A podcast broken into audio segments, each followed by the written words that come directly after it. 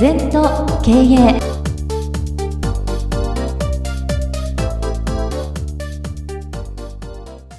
全と経営では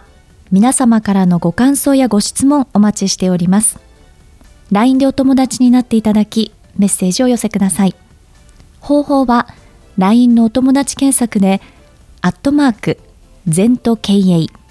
アットマーク ZENTOKEIEI と入力してください。お寄せいただいたご感想、ご質問は番組の中で取り上げてまいりますので、どしどしメッセージしてください。お待ちしております。皆様こんにちは。全時計の時間がやってまいりました。先生、今週もよろしくお願いいたします。はい、よろしくお願いします。今週も引き続き先生に前後をお話しいただきたいんですけれどもその中でも特に本日は「新人脱落」このお言葉をテーマに伺っていきたいと思っております。そうね難しいよね。この「心」っていうのはみんな心と思うけど身が先、はい、身と心を脱落ね。この脱するの脱に落とす。だから身と心を全部なんかこうゼロにしちゃうっていうような意味なんだよな。で結局それはどういうかことかっていうと座禅をしていくってことなんですね。時間ただ唱えで座禅をしていくと身と心が脱落しますよと。こだわんない体質になりますよと。うん、だからでここで注意しなきゃいけないのは身が先なんだよ。みんな心って心を動かすのは身なんだよ。はい。だこれしっかり覚えとかなきゃだから姿勢を正して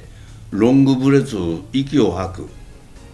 そうすると結果心が整うんだよ、うん、整った心が脱落してるんだよ。脱落新人で。だから、まあ脱落っていう言葉が難しいから無と同じですね。無、ね、ゼロですね。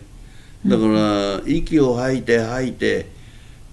身と心を清めていくと心がいつもオールクリアされて汚れてませんよと、うん、そうするとまともな判断が常にできますよって意味だな。この先生脱落っていう言葉は、うん、普通の私たちが使う会話だとちょっとネガティブなイメージがあると思うんですよ。脱落するってこう落ちぶれちゃうみたいな。なんかそういう脱落っていう使い方よくあると思うんですけどそういう考えとは全くだから先生おっしゃった無ですねこの。これは無です。無と同じです。理大衆でいう無と同じです。それと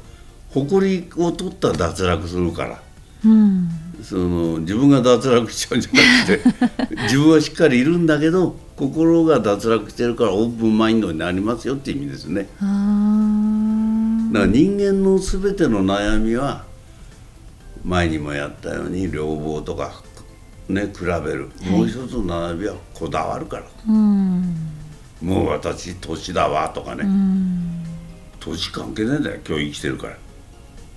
もっと若きゃって若くないんだよ。何年も生きたんだから。そうですね。事実をあるがままに受け止めればいいのよ、うん、うん、そっか。でもこれもあのー文字面だけを追っていてもなかなかね理解というかなわからない部分って多いと思うんですけどやはりこういったことを得得するのも座禅っていうことになるわけです、ね、そうね。だからこれの前にやんなきゃいけないのは士官ただで、はい、士官ただやると新人脱落が覚えるわけ、うん、そうすると1対1のになるわけ、うん、図式的に言うとね、そうすると全期限になるわけ、うん、全部の記号は。だから字で書くとまず士官ただだな、うん、そうすると新人脱落しますよって右の矢印で、はい、そうしたら物事と1対1のになりますよと、そうすると全期限しますよって図式ではね。図式では、うん、でもこの図式をちゃんと理解するだけでも大変ですよ、そっかなんだかわけわかんないな、うん、でもそうですよ。だじゃあ1番バッターは期間ただです、うん、座禅しなさい。2番バッターが新人脱落ですよっていうことだ。身と心がオープンになりますよってことだ、うん、先生その初めてこう修行というか座禅をこう組んで組み始められた頃からやっぱある日突然そういうことってこう分かってくるものなんですか？あのね分かんないですねなかなかね。なかなかどうやっていいか分かんないですね、えー、ただ座ってるとなんとなくこだわんない体質になる。キリキリしなくなるとか胃が痛くないとか、はい、まああの人はそういう考えても俺は違うんだよとか、はい、なんとなくこう俺ってこう徐々に以上いっぺんに来ないんですよ。あである時なんかパッと輝いて見えてこれ悟りっていうんだ賢章っていうんだけどね、はい、悟ったからってずっと誘ってるわけじゃないんだよな。すごく輝いてきますよ。やたら嬉しくなったりな、はい、なんでかっつったらこだわりが抜けた純粋無垢な事故に出会えたら嬉しいよね。信心脱落した事故だよな。でもやっぱりあそういう状況なんだなってるんだっていうことはご自分の中で感覚として出てくるものですか、ね、それが悟りっていうんですだから嬉しいですよ。もう全くなんか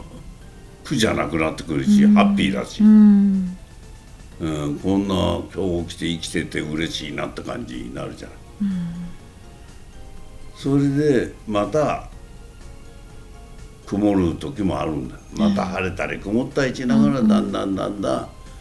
そういう信心脱落無の体質ができていくんじゃないかな。うんうん、そういう意味でも本当にただひたすら座るたその、うん、そこからスタートして結局こういつどんなふうに自分自身が変わっていくのかってわからないわけじゃないですかこの始めた時って。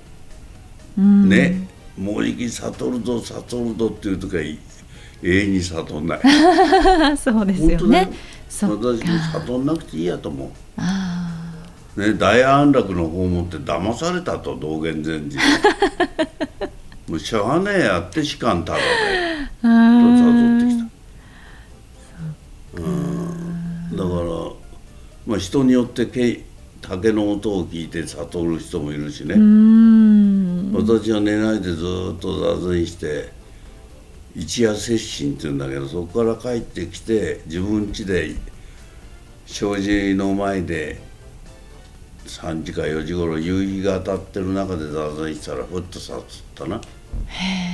ああって。口で言うの難しいんだけど、うん、なんとなんとなくハッピーになっちゃう。肩の荷が全部降りた。うん。うん。こすごいもう何やったってできそうな気になってくるし、はいうん、だけどそれもまた冷めるんだよ。うん。うん、でも多分その感覚っていうのはどこかでこう残ってらっしゃるわけですよね。だからそれがその頻度がどんどんこう短くなっていく今となったらそれも求めていないしね。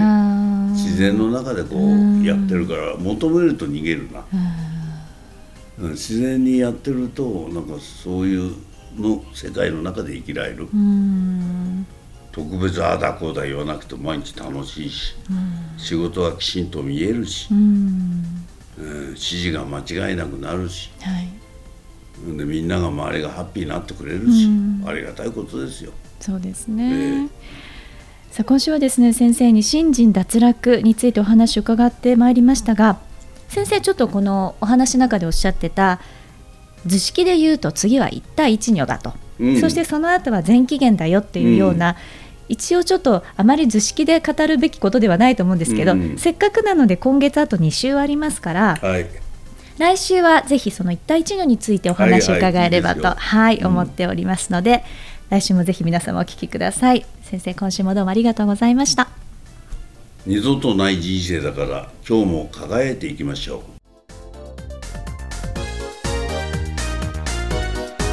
この番組は経営全研究会の提供でお送りいたしました。